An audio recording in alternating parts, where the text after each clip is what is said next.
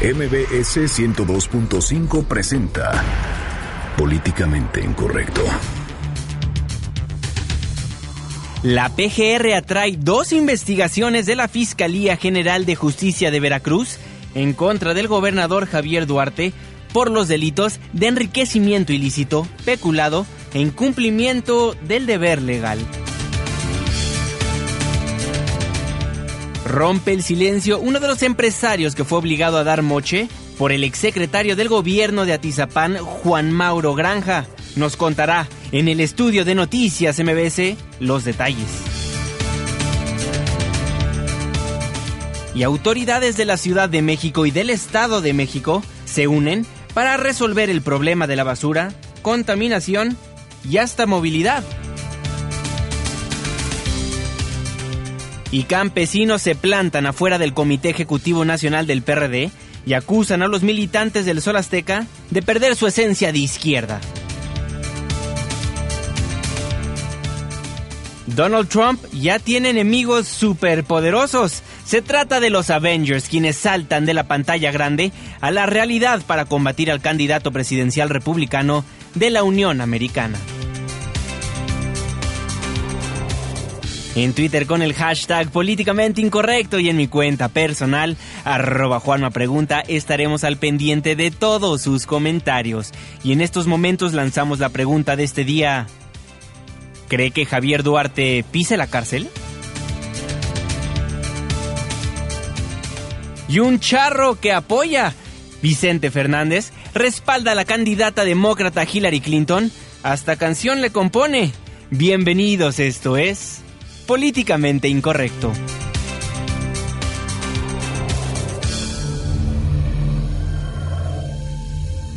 Estás a punto de entrar a una zona de polémica y controversia.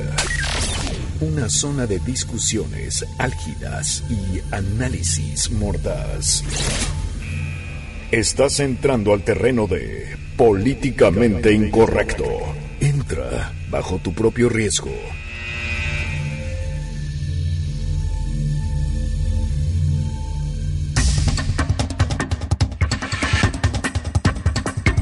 Muy buenas noches, 9 con 4 minutos. Le doy la más cordial bienvenida a este su espacio políticamente incorrecto, la mesa de análisis y de opinión de noticias MBS, hoy 21 de septiembre de 2016 y es ombligo de semana Irving Pineda. No, hombre, razón suficiente para estar de buenas. Qué bueno que andan por acá esta mitad de semana. Oye, nos están diciendo en el Twitter que hay muchísimo caos vial, que porque ha estado llueve y llueve, inclusive están sonando acá en la tableta para las que alertas. las alertas para que vean que no miento de que hay muchísima lluvia así que todos los que anden por ahí les mandamos un saludo y esperemos pues podamos acompañarlos juntos de vuelta a su casa iniciamos políticamente incorrecto con una entrevista espectacular en la línea telefónica de Políticamente Incorrecto, el diputado Fernando Canec. Fernando, muy buenas noches, ¿cómo estás? Muy buenas noches, querido auditorio, queridos compañeros, gracias por esta oportunidad para hablar con el constituyente.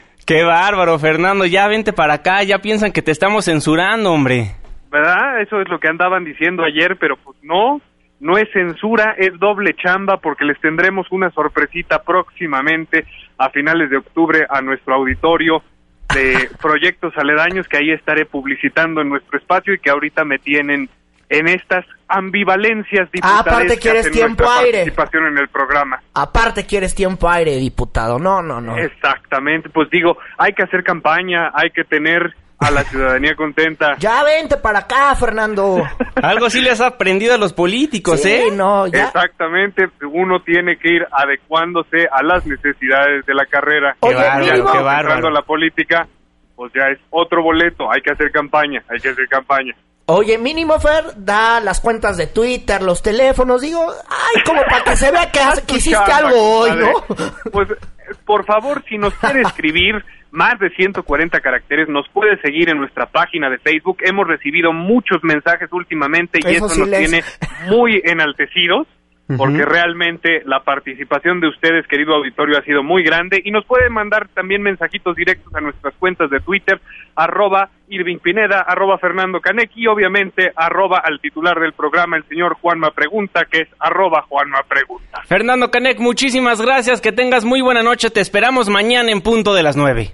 Efectivamente, y mañana ya podremos hablar de cómo los Avengers están ya combatiendo a este nuevo enemigo a nuestro favor en algún esquechito juguetón. Excelente, excelente. Esperamos tu sección con muchísimo gusto. Fernando Canec, buenas noches. Muy buenas noches y querido auditorio que tengan una excelente y lluviosa noche. Excelente. Irving Pineda, pues bueno, vamos a dar inicio con el primer tema del día. Pues amigos del auditorio, ¿se acuerdan que el principal operador del edil Ana Valderas allá en el municipio de Atizapán de Zaragoza, este señor, quien era el número dos, Mauro Granja, pues está extorsionando a diversas personas? Sí, él se dedicaba a andar pidiendo moches por la vida, ¿no? Exactamente. Y bueno, una de las personas que sacó un audio escándalo fueron los empresarios Alejandro Morfín y Lisbeth Olvera, a quienes a través de un audio grabaron cómo los estaba extorsionando este funcionario. Ahora sí que como don Mauro andaba pidiendo para poder abrir un local con venta de bebidas, un local en el que es dueño su hijo. Imagínense nada más cómo es el negocio redondo. Vamos a escuchar, vamos a recordar cómo don Mauro pues andaba pidiendo moche y don Mauro pues el segundo hombre más importante hasta el lunes de Atizapán de Zaragoza. ¿Sabes cuánto pagaron? Pues sí, los dos bares que se abrieron allá arriba, que salieron también ese mismo día, 350 mil pesos cada uno. Pues sí, pero nosotros quedamos no en un acuerdo. arriba con acá abajo. Y además nosotros estamos desde agosto. No, ellos ya desde ellos tienen mucho más tiempo, desde que se abrió allá arriba. Ellos tienen desde septiembre del 2014. Y no pasaban, ya salieron. ¿Qué tal a quien fuera el secretario del ayuntamiento de Ahí Atizapán? nos andaba contando cómo se pedían los moches Sí, y cómo todo el claro. mundo le caía con el recurso, Exactamente. básicamente. Estaba extorsionando a Alejandro y a Lisbeth por 150 mil pesos a cambio de facilitar una licencia de alcohol. Escuchemos cómo lo hacía. Para nosotros dar ahorita 40 mil pesos más está cañón. Lisbeth, eh, eh, yo entiendo, pero entiende las peculiaridades de las cosas. Si no, no, pues yo, te- yo sí entiendo, o sea, no, soy tonto de lo que han pasado. Pero ahorita ya no van a tener ningún problema. Primero quedamos que 110 y te dimos el anticipo y luego te dimos los 30 y luego te dimos 10, luego ahora le dimos a Adriana 15 y entonces llevamos pagando renta, pagando los salarios de los empleados. Bueno, ahí escuchamos la voz de Lisbeth Olvera y quien fuera el secretario de gobierno del municipio de Atizapán, Mauro Granja Jiménez. Y en el estudio de noticias MBS para ahondar en este tema tan controversial y que obviamente otro caso de corrupción en aquella entidad del Estado de México nos acompaña Alejandro Morfín y Lisbeth Olvera. Muchísimas gracias por estar aquí. No, hombre, muchísimas gracias a ustedes que nos invitaron. A ver, empecemos por el principio. ¿Cuándo es que deciden grabar a este funcionario público extorsionándolos? Mira, decidimos grabarlo el 18 de abril. Tengo una grabación un día anterior. eh, esto debido a que ya llevaba mucho tiempo prometiéndonos esta licencia y nada más no veíamos claro y cada vez nos pedía, nos pedía más dinero. Eh, bueno, primero que nada, eh, les aprecio que estén aquí esta noche porque, bueno, ustedes, como bien lo habíamos dicho el lunes que, que sacábamos esta nota, pues ustedes habían sido amenazados. Eh, no sabemos si por el segundo hombre más importante de Atizapán, pero bueno, después del audio escándalo hubo muchísimas amenazas. A ver, esto data, ustedes dicen, de abril del 2016, tengo entendido. Así es. ¿Cómo es que ustedes conocen a este hombre, a don Mauro? ¿Cómo, cómo ustedes lo conocen? A ver si nos puedes contar, Alejandro Morfín. Mira, nosotros eh, buscando un, un local, yo soy abogado de profesión y, y aparte empresario, no es el único lugar que, que manejo actualmente. Este, sí es el único lugar que manejo con, con la empresaria y mi esposa Lisbeth. Entonces nosotros llegamos a esta plaza buscando el local porque estratégicamente en el área no había otros bares más que uno solo. Claro. Y este, pues vimos una oportunidad de negocio en ese lugar, sin saber que lamentablemente nos íbamos a, a topar con este tipo de, con, con, con este personaje, ¿no? Oye Alejandro, a ver, dinos, desde un principio se acercó él o alguien cercano a quien fue el secretario de gobierno de Atizapán a pedirles directamente, oigan, para entrar aquí, pues cáiganse con un recurso.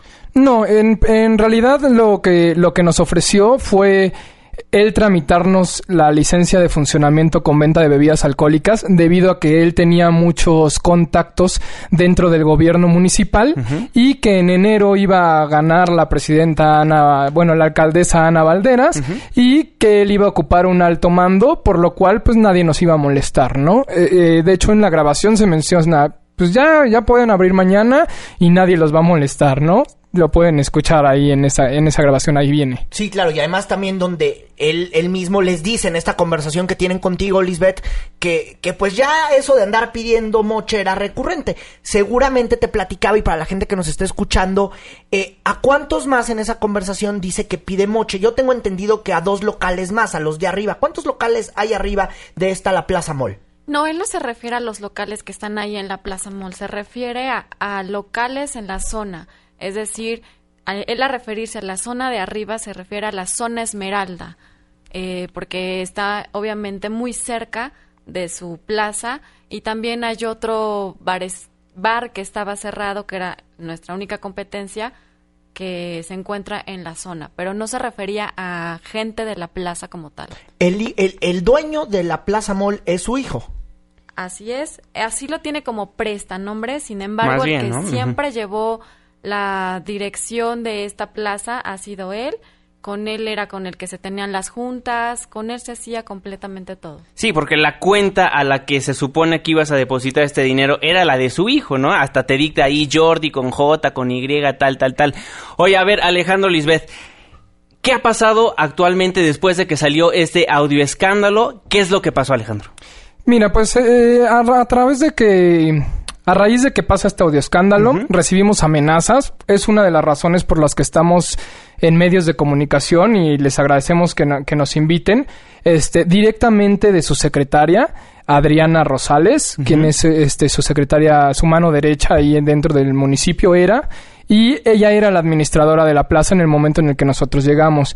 Las amenazas basan en que ellos tienen contacto directo con presidencia municipal, con la alcalde Ana, Ana Valderas, que nos andemos con cuidado, que podemos amanecer bajo tierra y que ellos tienen el apoyo total de la presidenta Ana Valderas, mismo que ella misma dijo el día que presentó su renuncia, tienes todo mi apoyo y vamos con lo que se tiene orquestado, ¿no? Esas fueron las palabras de la presidenta. Ana Valderas, pues es ley de alcaldesa y usted la debe de recordar bien porque ella, ella viste un millón de pesos, pero... Patitos. pero patito, ella se viste pirata, ella es pirata, ¿no? Oye Alejandro Verdinos, ¿cómo llegan las amenazas?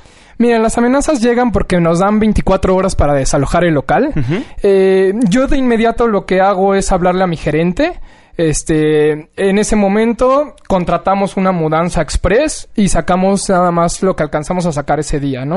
Al día siguiente nos presentamos, alcanzamos a sacar dos o tres cositas más y nos prohíben el acceso a la plaza. De hecho, yo tengo un video en donde nos están impidiendo el acceso este video ya lo tiene mi abogado.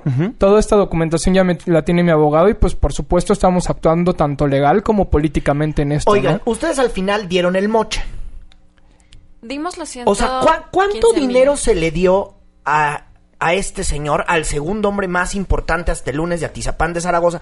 Porque aquí está lo delicado el segundo hombre más importante de Atizapán de Zaragoza recibiendo moches o recibiendo mordida o lo que ustedes le quieran llamar. ¿Cuánto dinero se le dio para poder agilizar los permisos, para poder agilizar la operación de este lugar donde se iban a, beber bebidas alcohólicas o donde había permiso de consumir bebidas alcohólicas? Se le dio 115 mil pesos y él nos estaba pidiendo 40 mil pesos adicionales en ese momento como se escucha en la grabación completa, pues en, eh, en, algún momento yo le digo, oye, nos tuviste cerrado pagándote renta durante cuatro meses, no tengo de dónde sacarlo. Claro. Ahora, al querer renovar el contrato de arrendamiento para continuar otro año, es donde nos dice, me debes 40 mil. Y no solo eso, ¿no? en diciembre te toca renovar, entonces ahí van otros 150. Ay, este señor gestor. Entonces, Pues el negocio redondo. Sí, sí, claro. Oigan, a ver, él dice, él rechazó más bien haber pedido algún pago. También aseguró que ustedes le pidieron medio millón de pesos por, para no dar a conocer la grabación, que obviamente ya se dio a conocer. Y bueno, negó absolutamente todo y ustedes son los extorsionadores. ¿Qué dicen al respecto? Pues mira, es claro que, que tiene que defenderse, ¿no? Tiene que decir algo para que no lo ventilemos eh, como lo estamos ventilando, ¿no? Al final, pues esta persona se ha salido con las suyas en muchas ocasiones y pues desafortunadamente somos los únicos que hemos levantado la voz y, y- y dejar en claro qué es lo que está pasando, ¿no? Y qué, cuáles son los negocios de este hombre dentro del municipio, cuáles eran los negocios de este hombre en el municipio, ¿no? Entonces, este, en realidad, que lo compruebe, ¿no? O sea, al Claro. final, si le pedimos eso, pues como él dice que ya nos denunció penalmente, pues bueno, penalmente que lo compruebe y entonces en esas instancias pues ya, ya hablaremos de, de esa comprobación y de, de lo que, de lo que él tenga de material para comprobar esta extorsión que nosotros según esto le estamos haciendo, ¿no? ¿Usted ya recibió alguna notificación en torno a esta denuncia penal? No, no hemos recibido Ninguna ninguna. notificación. Ahora, ¿ustedes alistan eh, eh, alguna denuncia? ¿Van a presentar alguna denuncia ante la Procuraduría del Estado de México por, por, ¿O ya ahora sí la que por andar pidiendo moche? Así es, actualmente ya se está trabajando. Nuestro abogado, una persona de toda la confianza, ya está trabajando en ello. Ya se va a actuar tanto políticamente como legalmente, porque recordemos que hay un sistema anticorrupción. Claro. Y que el presidente del mismo Partido Acción Nacional, a- este, Anaya, creó una, un apartado anticorrupción. Entonces se va a actuar tanto política como, como legalmente. ¿no? Solicitarían al Comité Ejecutivo Nacional Panista que tome cartas en el asunto. Por es. supuesto. Y nosotros al respecto, el lunes nosotros también entrevistamos al vocero del PAN y pues nos dejó muy claro que se va a investigar tanto al señor Mauro Jiménez como a quien ahora es alcaldesa de Zaragoza. De, Atizapán de Zaragoza. Ana Valderas, y sobre todo más investigar a Ana Valderas, Claro, porque doña Leida alcaldesa gestión, ¿no? contó y que se vista pirata, pues bueno, eso de que se vi- de que compre prendas valuadas en un millón de pesos, pues causa muchísimo ruido, y más en una población donde hay que decirlo, hay una parte de Atizapán que es bien pobre, hay una parte que es de, de buenos recursos, familias acomodadas, pero hay una parte de Atizapán donde se vive en la pobreza y eso de que la alcaldesa vista así, bueno, pues deja, deja mucho que desear. No es delito, pero entonces, pues, ¿de dónde salió ese Claro. dinero? Y aquí yo también tengo una pregunta, porque el día que, que sacábamos esta nota en este espacio, escribían en arroba Juanma Pregunta, en arroba Irving Pineda, a ellos les gustan las armas, vean sus redes sociales. ¿Qué significa esto? Pues mira, volvemos a lo mismo, ¿no? Una manera más de defenderse, una manera de, yo le llamo patadas de ahogado. Este, al final sí tengo fotos en mi Instagram de gocha, me encanta el gocha. Tengo A mí otras fotos, tengo otras fotos de mi hija disparando armas de gocha. Mi hija tiene siete años. Este, tengo fotos también de armas, de, de alguna, de alguna arma que sacaron en este, en una, en una maleta, que no es foto mía, es una foto que me gustó y pues la tomo de algún otro lado, a- como tengo muchas otras fotos más que no son tomadas directamente por mí, ¿no? Claro. Entonces al final es una red social. Uno de los negocios de los que me dedico es el network marketing. Y como network marketing, en la empresa Limu, se dedica a, a ser extravagante para atraer más personas a que inviertan. Entonces, pues muchas veces la herramienta principal de este tipo de negocios es las redes sociales, ¿no? Entonces, pues se ha subido, sí que sean mías, pues no, no son mías, ¿no? Soy un empresario honesto y pues también estoy abierto a cualquier investigación, ¿no? Claro, no, y aparte no hay ningún delito en que te gusten las armas, ¿no? Con que no las uses, obviamente, con, con algún uso indebido, pues bueno, puedes gustarte el gocho, pueden gustarte las armas y puedes subir a tu Facebook lo que quieras contra, obviamente, no estés violando la ley. Alejandro, Lisbeth, les agradecemos enormemente por haber venido aquí al estudio de Políticamente Incorrecto aquí en Noticias MBS y bueno, recalcarles que los micrófonos siempre abiertos y vamos a estar siguiendo, por supuesto, que su caso. Yo nada más voy a decir la última frase. Adelante. Hoy que estamos celebrando el Día de la Paz. La paz exige cuatro condiciones esenciales. Verdad, justicia, amor y libertad. Qué bonito. Y en esto me baso. Bueno, Bueno. gracias que estuvieron por acá. También decirlo a las 9 de la noche con 21 minutos que el tiempo para que Lady Alcaldesa o la alcaldesa de Atizapán de Zaragoza, allá en el Estado de México, Ana Valderas, pues tiene este mismo tiempo, puede venir a cabina. Le hemos invitado en reiteradas ocasiones, hay que decirlo, por la vía formal, por la vía informal. Usted seguramente, si nos sigue en las redes sociales, hasta por Twitter lo hemos hecho. Y Ana Valderas nada más no quiere venir. El único que ha dado la cara por Ana Valderas, desafortunadamente, tuvo que ser Fernando Doval, el vocero del Comité Ejecutivo Nacional Panista, porque Doña Lady, pues nada más no quiere venir a este espacio. La invitación de nueva cuenta para que con todo y sus prendas, doña Lady, venga, es más, aquí, si quiere, las podemos vender con tal de que venga, ¿no? La invitación hecha de nueva cuenta. Bueno, ahí la información, muchísimas gracias Alejandro y Lisbeth, vamos a estar muy al pendiente de su caso. bueno, Irving Pineda, amigos del auditorio, nos vamos a un breve corte comercial, pero no se vaya porque hablando de corruptos, pues la PGR atrae dos investigaciones en contra de sí, ya sabe quién, Javier Duarte, el gobernador de Veracruz. Una pausa, ya volvemos.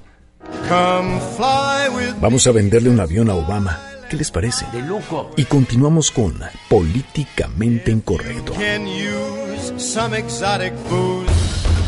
Síguenos en Twitter en arroba Juanma Pregunta. Regresamos. Estamos de vuelta en Políticamente Incorrecto a través del 102.5 de su frecuencia modulada. Muchísimas gracias por ser parte de la controversia. Nuestras cuentas de Twitter, arroba Juanma Pregunta, arroba Irving Pineda, más de 140 caracteres. Hágalo en Facebook, ahí nos encuentra como Políticamente Incorrecto 5166 1025. Apreciamos absolutamente todas sus llamadas. Pues bueno, hablando de corrupción, Irving Pineda, pues fíjense que el día de hoy la PGR confirmó que va a investigar al gobernador de Veracruz, Javier Duarte de Ochoa, y también al diputado local electo por San Andrés Tuxtla, esto por los delitos de enriquecimiento ilícito, peculado, incumplimiento del deber legal. Y bueno, esto nos los daban a conocer a través del subprocurador especializado en investigación de delitos federales, José Guadalupe Medina, pues quien informó lo anterior luego de que se diera a conocer que la Procuraduría investiga el caso de 35 empresas y 34 personas las cuales pudieran estar vinculadas con Duarte de Ochoa. Esto obviamente que en el desvío de recursos públicos. Así lo mencionaba hace unos momentos el subprocurador José Guadalupe Medina Romero. Ese mismo día, se desplegó personal de esta subprocuraduría a la Fiscalía General de Justicia del Estado de Veracruz a efecto de diligenciar dos carpetas de investigación relacionadas con indagatorias abiertas, en donde el licenciado Luis Ángel Bravo Contreras, titular de dicha fiscalía, recibió los oficios en los cuales se le notifica el ejercicio de la facultad de atracción por conexidad que ejercitó la Procuraduría General de la República respecto de las investigaciones iniciadas en, esa fiscalía local en contra de Vicente Guillermo Benítez González y otra en contra de Javier Duarte de Ochoa y otros. Bueno, eso como lo comentaba el subprocurador, fue el pasado 19 de septiembre cuando le notifican a quien es fiscal de Veracruz, Luis Ángel Bravo, pero Irving también dijo que no nada más los van a citar, sino que van a comparecer. Aquí lo que dijo eh, Guadalupe, Medina. En total, las dos carpetas cuentan con 14 tomos y 81 anexos contenidos en 18 cajas que ya obran en las instalaciones de la Procuraduría General de la República. En próximos días, diversos servidores públicos del Gobierno del Estado serán citados a comparecer para continuar con las investigaciones del caso. Bueno, ahí lo que está pasando actualmente, la PGR ya atrajo las dos investigaciones de la Fiscalía General de Justicia de Veracruz. Antes de empezar con todas las entrevistas, le recuerdo que la pregunta del día de hoy en Twitter, ¿cree que Javier Duarte pise la cárcel? Hasta el momento, 29% nos dice que sí y el 71% nos dice que no. Claro que sí. Y también sobre este mismo asunto, en esta misma conferencia de medios, dijo que se van a investigar también algunos funcionarios por andarle pasando información a la prensa. Porque también, eh, porque, bueno, evidentemente en diversos medios de comunicación ha habido algunas investigaciones muy buenas sobre la gestión de Javier Duarte, pero también ha habido algunas investigaciones eh, que también, bueno, pues la información que evidentemente emana, emana, bueno, eh, que ha emanado eh, por medio de información que da la Procuraduría General de la República y que se ha difundido en diversos medios de comunicación. También parte de lo que se dijo en esta conferencia de medios, mi querido Juanma. Exactamente, y uno de los reporteros que tiene, ahora sí que valga la redundancia, extremadamente bien reportado este asunto, es Arturo Ángel, un reportero de Animal Político que gracias a él nos dimos cuenta, tanto la opinión pública como medios de comunicación y la clase política de todas las empresas fantasma de Veracruz, nos acompaña en la línea de políticamente incorrecto. Arturo, muy buenas noches, ¿cómo estás? Hola, ¿cómo están? Buenas noches a ustedes y al auditorio. Arturo, ¿qué significa esta conferencia de la Procuraduría General de la República? ayúdanos a entender.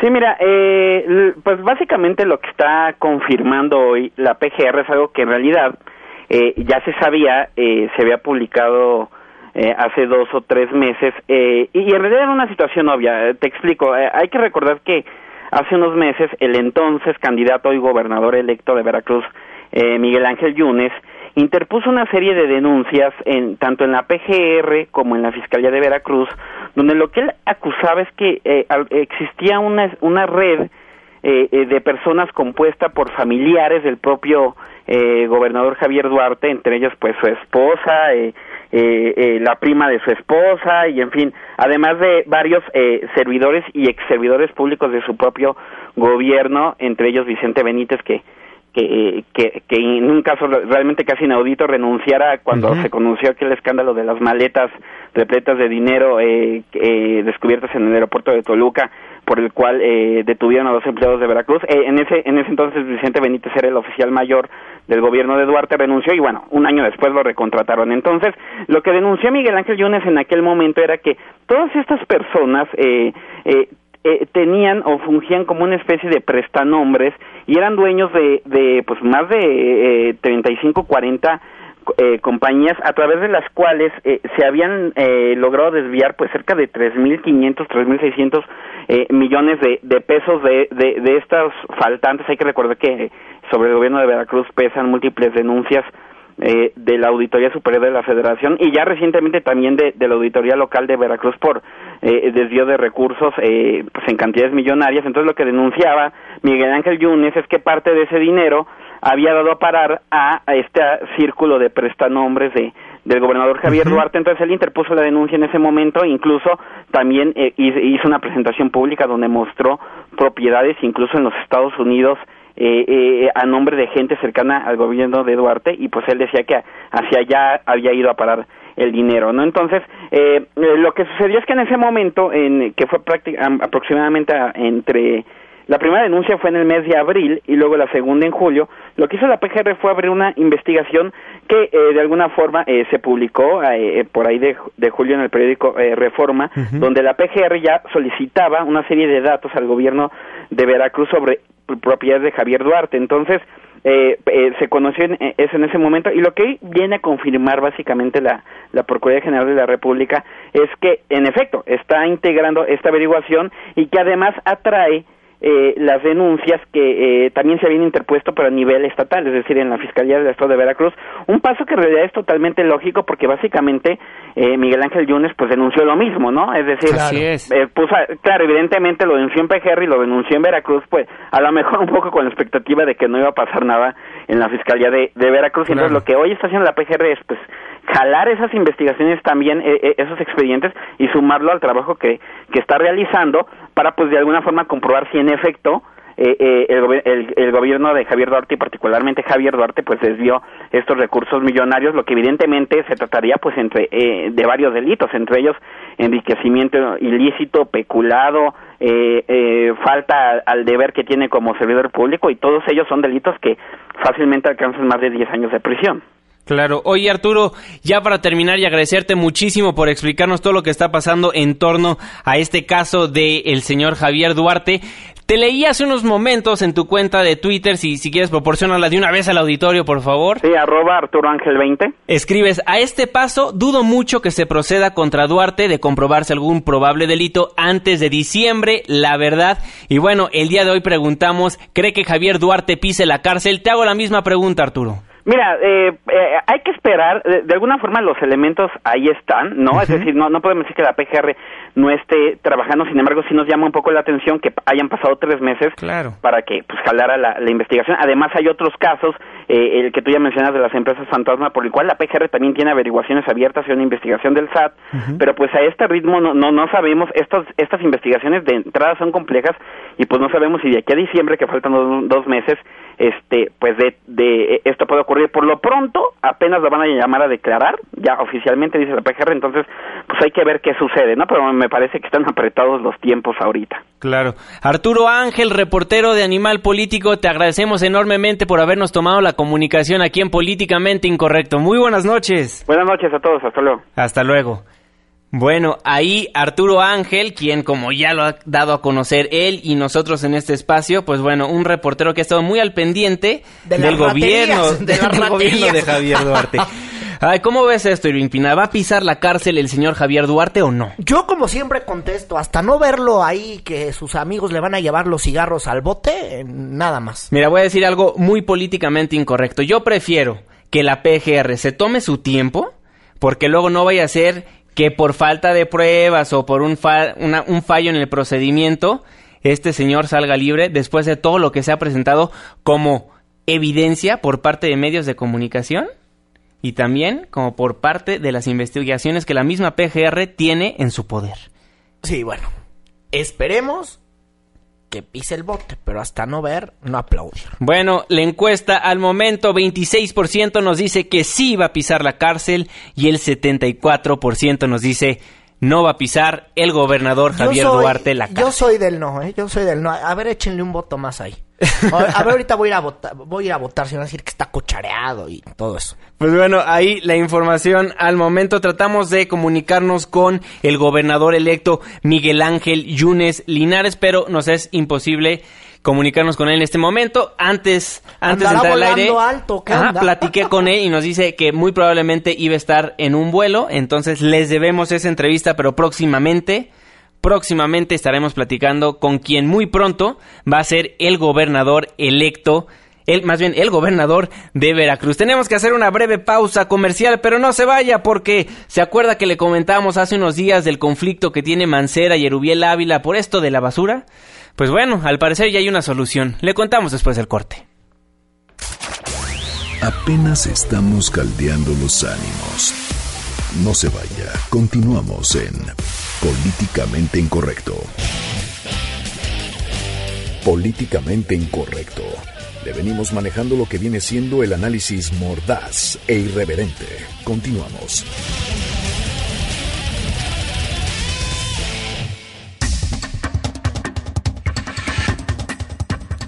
Estamos de vuelta en Políticamente Incorrecto. Muchísimas gracias por ser parte de la controversia en nuestras cuentas de Twitter, arroba Juanma Y Pregunta. arroba Irving Pineda y también nos puede echar una llamada al 5166-1025. Estamos recibiendo absolutamente todos sus comentarios. Los leemos en un instante más. Y Irving Pineda, pues bueno, al parecer no hay conflictos entre Miguel Ángel Mancera y el Estado de México. Es que fíjate que ayer eh, algunos le preguntaban al jefe de gobierno capitalino Miguel Ángel Mancera qué onda con, con el gobierno mexiquense. Y es que en días pasados, hay que decirlo, el gobierno eh, mexiquense, comandado ahora sí que por eh, Erubiel el señor Ávila. Erubiel Ávila. Doctor, por favor, doctor Erubiel Ávila. Por favor, bueno, ahí.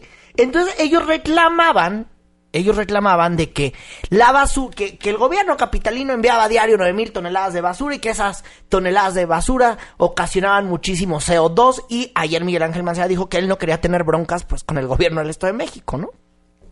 Yo no tengo ningún interés. La verdad es que el, interés que tengo ahora es concentrarme en que estas plantas estén lo antes posible. Van a ser de las más importantes del mundo. Les puedo decir casi que es eh, la más grande de América Latina y puede ser la más grande del mundo dependiendo de las limitaciones que tuviéramos eh, desde el punto de vista normativo. Bueno, ahí lo que dice Miguel Ángel Mancera, él no tiene ningún interés, no hay nada político en el asunto. Y bueno, al respecto, para tratar de, de hacer esto un poco más amable, pues instaló el día de hoy una mesa permanente de trabajo en materia ambiental a la cual acudieron Tania Müller, la secretaria del Medio Ambiente de esta Ciudad de México, y su homólogo Raúl Vargas, el secretario de Medio Ambiente allá en el Estado de México. Y precisamente para contarnos qué es lo que pasó en esa reunión, nos acompaña en la línea telefónica de Políticamente Incorrecto la secretaria del Medio Ambiente de esta capital, Tania Müller. Secretaria, muy buenas noches, ¿cómo está? Hola Juan Manuel Irving, ¿cómo están? Pues muy bien, muchísimas gracias por tomarnos la comunicación. Preguntarle, secretaria, el día de hoy encabezó junto con su homólogo del Estado de México, pues la instalación de la Mesa Permanente de Trabajos en materia ambiental. Hace unos momentos le platicábamos al auditorio, pues acerca de esta riña que tenían entre la Ciudad de México y el Estado de México en cuanto al tema de la basura. Antes de profundizar de cuáles fueron los temas que se tocaron, ¿por qué no nos explica tantito al auditorio cuál es el conflicto y a qué llegaron en cuanto al tema de la basura. No, mire, yo creo que para el auditorio es muy importante saber que no hay una riña, siempre ha habido una buena relación entre el gobierno de la Ciudad de México y el gobierno del Estado de México, en donde constantemente pues nos estamos coordinando con todos los temas eh, metropolitanos que sobre todo inciden pues en directamente en los habitantes, en los ciudadanos, ¿no? El tema de transporte, el tema de calidad del aire. Entonces, pues más bien es una coordinación permanente para atender estos estos temas con una corresponsabilidad y coordinación pues que se requieren porque bueno, pues las administraciones vamos y venimos, pero los problemas ahí se mantienen y de ahí la importancia de realmente trabajar de manera muy coordinada. Claro, por supuesto. Y el, en ese sentido, si me permite, el secretario, el licenciado Raúl Vargas, pues fue muy claro hoy en su intervención en, en la conferencia de prensa que tuvimos, en donde en ningún momento el Estado de México busca impactar este de una manera digamos negativa en la cotidianidad en la operación de la ciudadanía de, de, de la Ciudad de México y por eso vamos a analizar y uno de los puntos de la mesa de trabajo es justamente un convenio para el tema de los residuos. Claro, por supuesto. Entonces ya, ya va a haber ahora sí que mayor coordinación con esta mesa que empezó. Otro de los temas que me parece que tocaron es establecerlo de una tarjeta única de transporte público metropolitano. ¿Por qué no nos explica un poquito de qué se trata esto? Sí, vamos a empezar el análisis justamente para ver qué tenemos que hacer qué acciones tenemos que llevar a cabo para ofrecerle a la población que transite entre las dos entidades una sola tarjeta que les permita acceder a los servicios de transporte público tanto del Estado de México como de la Ciudad de México, en donde ya tenemos integrado, como ustedes saben, en la tarjeta de transporte público, Metro, Metrobús, Sistema de Transporte Eléctrico, Ecobici y los biciestacionamientos masivos que tiene la Ciudad de México en Pantitlán y La Raza y bueno de manera cotidiana pues hay un hay un flujo y un este de, de, personas que vienen a trabajar a la Ciudad de México, en donde podría ser muy interesante que cuando inician su viaje en la zona metropolitana, con esa misma tarjeta, pues puedan también acceder a eh, las distintas opciones de transporte público de la ciudad. Entonces, bueno, vamos a empezar a trabajar en eso y pues esperamos poder avanzar este de manera muy ágil y eficaz en ese sentido. Tania, te saluda Irving Pineda. Oye, ¿también se habló de los precios, de homologar los precios de estos sistemas de movilidad? No, eso digo, eso tendrá que venir más adelante. Ahorita lo, el primer análisis que vamos a hacer es en el tema tecnológico, ¿no? Las, las distintas plataformas y cómo pueden estas homologarse para que al final del día el usuario eh, pues pueda tener una sola tarjeta y sea mucho más cómodo con una sola tarjeta pues poder utilizar los distintos sistemas de transporte que ofrece el Estado de México, el gobierno de la ciudad y bueno que al final del día creo que sería un muy buen ejemplo y el primer ejemplo a nivel nacional en ese sentido. Entonces estamos muy entusiasmados con este con este proyecto y el primer análisis pues será en, el tema tecnológico. Tania, antes de despedirnos, mañana es el Día Mundial sin Auto y antes de ver a estos funcionarios ridículos que seguro se van a, a subir a una combi, todas estas cosas, ¿qué es lo que van a hacer ustedes? Bueno, nosotros vamos a cerrar el primer cuadro del Zócalo, eh, justamente para darle prioridad a los peatones, a los ciclistas eh, en esos temas de movilidad, pero algo muy padre es que vamos a estar eh, regalando chalecos y placas para los ciclistas en distintos puntos de la ciudad, en seis puntos de la ciudad, pero además para quienes se inscriban el día de mañana en Ecobici van a tener un mes adicional, es decir, van a tener una inscripción de 13 meses y también para los propios usuarios de Ecobici el día de mañana tendrán una hora adicional sin ningún costo. Entonces, todo esto con el objetivo pues de promover otras formas de transporte, sobre todo en lo que son eh, trayectos más cortos y fomentar la intermodalidad. Digo, solo por darles un dato, el 87% de nuestros usuarios de Ecobici utilizan otro sistema de transporte público, en donde combinas un trayecto corto en bicicleta y el trayecto más largo en transporte público. Secretaria Tania Müller, secretaria del Medio Ambiente de la Ciudad de México, muchísimas gracias por tomarnos la comunicación. Antes de despedirme de usted, ¿cuál es su transporte favorito? La bicicleta. Excelente, secretaria, muchísimas gracias por tomarnos la comunicación. Al contrario, muchas gracias por el espacio. Buenas noches. Buenas noches. La bicicleta, el transporte preferido de la secretaria del Medio Ambiente de la Ciudad de México. Ya veremos mañana Irving Pineda si utiliza la bicicleta para llegar a la secretaría. Que bien lo decías en la entrevista, mañana es el Día Mundial sin Auto. Sí, ya mañana vamos a ver a, esos funcionarios ridículos que, que no saben ni, ni, ni, en qué estación queda cerca de su casa, que se van a ir a parar allá afuera, los que seguramente van a llegar a la Cámara de Diputados en la limusina color naranja y no van a saber ni agarrar el tubo y nada más le van a ir a hacer la vida más imposible al capitalino, que de por sí viaja en esos sistemas que no son nada cómodos. Imagínese ahí teniendo al funcionario y al político. A ver mañana qué ridículos habrá eh, por la mañana y también decirlo, va a estar cerrado el Zócalo. Exactamente. Oye, y hablando de hacerle la vida imposible a algunos, pues los campesinos estuvieron el día de hoy afuera del CEN del PRD, pues ahora sí que manifestándose. Bueno, sí, estuvieron ahí desde poco después de las 11 de la mañana, decenas de campesinos de prácticamente todas las organizaciones estuvieron eh, ahí afuera de la, de la sede nacional del PRD, del Comité Ejecutivo Nacional del Sol Azteca. Seguramente usted le ha de haber tocado si andaba por la zona de la colonia Escandón y en la, en la zona de la Condesa, porque hubo un caos vial ahí en Benjamín Franklin. Y es que los campesinos se plantaron, instalaron sus carpas, inclusive hasta con ollas empezaron a cocinar ahí tortas de huevo, tortas de frijol, asaron carne, de ahí todo. subías las fotos a tu Twitter para ahí que lo están chequen. mis fotos en arroba Irving Pineda. Entonces estuvieron por ahí porque los campesinos andan bien enchilados con los perredistas porque dicen que nada más ellos están más alineados a los gobiernos que a sus causas. Y una de las causas es defender a los campesinos y estaban súper enojados. Quien estuvo afuera de la dirigencia nacional perredista fue Álvaro López Ríos. Vamos a escuchar dejaron la lucha social y dejaron de representar las causas sociales desde hace muchos años. Nos vamos a quedar el tiempo necesario. La gente viene preparada para quedarse el tiempo que sea necesario hasta que se integre una comisión encabezada por la presidenta del partido.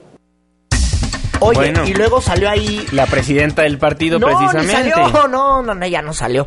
Eh, mandó a Beatriz Mojica, Betty Mojica, que es la, la y la segunda. chacalearon duro a la secretaria no, más general. Allá, más allá de chacalearla, eso es lo de menos. Y el problema no son los reporteros, son los campesinos. No, Bueno, la chacalearon los campesinos. No, bueno, sa- sale ahí doña Betty Mojica y pues que le empiezan a recordar hasta el huevo que la puso. Así como a todos los empleados del PRD que querían llegar al Comité Ejecutivo Nacional Perredista, luego tuvieron que improvisar una puerta para que pudieran salir algunos y la presidenta nacional del PRD eh, eh, pues no, no se presentó porque ella estaba más ocupada en este el Consejo Consultivo que se realiza en el Hotel Hilton, allá que está sobre Avenida Juárez, y justo ahí habló la presidenta nacional del PRD. Exactamente, Alejandra Barrales, y esto es lo que dijo. Sí, nos sorprende que esa haya sido la actuación. Ellos saben, todos, todas estas organizaciones saben que siempre hemos sido aliados de- del tema, siempre estamos abiertos al diálogo y nos sorprende que esa haya sido la, la actuación, pero vamos a seguir platicando con ellos. Bueno. Bueno, a ver si así aprenden. A ver si así sí, aprenden. Que a los que nos agarraron a cinturonazos, pues somos a todos los capitalinos, porque inclusive, imagínate, los que estudian en la prepa que está enfrente, pues va a ser bien complicado llegar mañana. Inclusive en esa, en esa universidad eh, que tiene preparatoria, pues se suspendieron las clases porque es imposible llegar. Los que quieran ir a la Condesa, pues salgan con anticipación. Los que quieran ir a la colonia Escandón, pues también salgan con anticipación porque seguro la fiesta se va a poner buena, todo porque nada más los perredistas no tienen su esencia de izquierda. Bueno, de todas maneras estaremos muy al pendiente de lo que vaya a pasar Oye, mañana oye, en la cuenta de Twitter de Noticias MBC, pues vamos a estar subiendo absolutamente toda la información y ahí puede estar muy al pendiente de lo que vaya a pasar mañana. Y no se sorprendan si los campesinos los ven ahí en Insurgentes Norte, número 59, donde está la sede nacional del PRI, o allá en Avenida Coyoacán, donde está la sede nacional del PAN, porque ellos dicen que van a ir a todas las sedes de los partidos, no han dicho ni fecha ni hora. Bueno, ahí dice Alejandra Barrales, nosotros siempre hemos estado con los campesinos y los campesinos pues acusan a los militantes del Sol Azteca pues de perder su esencia de izquierda y ese conflicto es el que está ahí. Ya la semana pasada le dábamos a conocer otro problema con los campesinos relacionado al nuevo aeropuerto de la Ciudad de México. Entonces, muchas marchas se aproximan por parte de los campesinos de nuestro país. Esperemos, esperemos tenga una solución rápida porque recordemos que los campesinos de nuestro país, pues ahora sí que son personas extremadamente importantes que producen, que están en el campo y que bueno, son parte muy importante de nuestro producto interno bruto. Tenemos que hacer una breve pausa comercial, pero no se vayan porque, ¿qué cree? Donald Trump ya tiene más enemigos y ahora se trata de gente que tiene superpoderes. Una pausa, ya volvemos. Ya vuelve. Políticamente incorrecto. No te vayas, esto apenas se pone bueno. Debate con nosotros en Políticamente Incorrecto. Regresamos.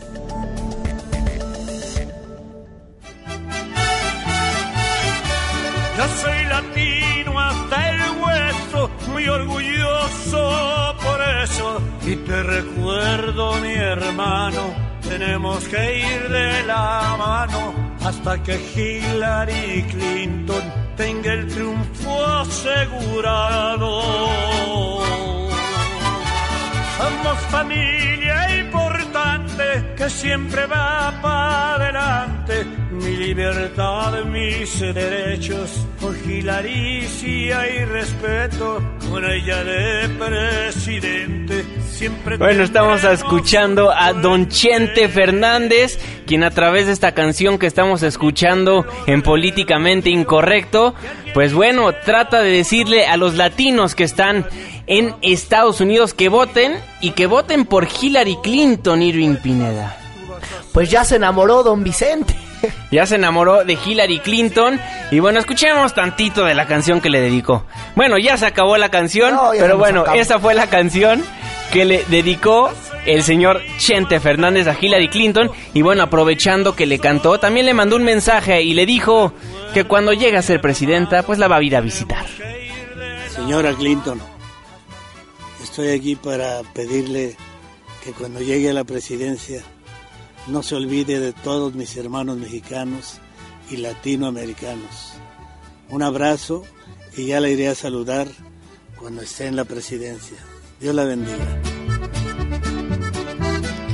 Y bueno, esto hay que decirlo a raíz de la campaña electoral allá en los Estados Unidos y próximamente se va a llevar a cabo el primer debate presidencial entre la señora demócrata Hillary Clinton y el señor republicano Donald Trump. Ya se acerca el primer debate que en los Estados Unidos es clave para la audiencia. Sí, claro que sí, vamos a estar muy pendientes. Y también la campaña de la candidata Hillary Clinton, después de esta gustada canción, se dijo muy conmovida por lo que le había cantado Vicente Fernández. Ellos muy felices, porque bueno, por lo menos ya tienen el espaldarazo de alguien. Exactamente, ya van varias personas que respaldan la campaña de Hillary Clinton y bueno, arremeten contra el señor Donald Trump y entre ellos, pues unos superpoderosos, estos Avengers, los personajes de esta película, los actores titulares de la franquicia más famosa de los Estados Unidos, pues bueno, salen al respecto y le dan un mensaje también a la gente para que salga a votar y que voten por una persona que va a hacer un cambio y no por este señor impresentable. On Tuesday, November 8th, this country will make one of the most important. The most important. The most important decisions in its history. You have a chance. El martes 8 de noviembre este país tomará una de las decisiones más importantes en la historia. ¿De verdad queremos darle el poder de armas nucleares a un hombre cuya firma es despedir gente?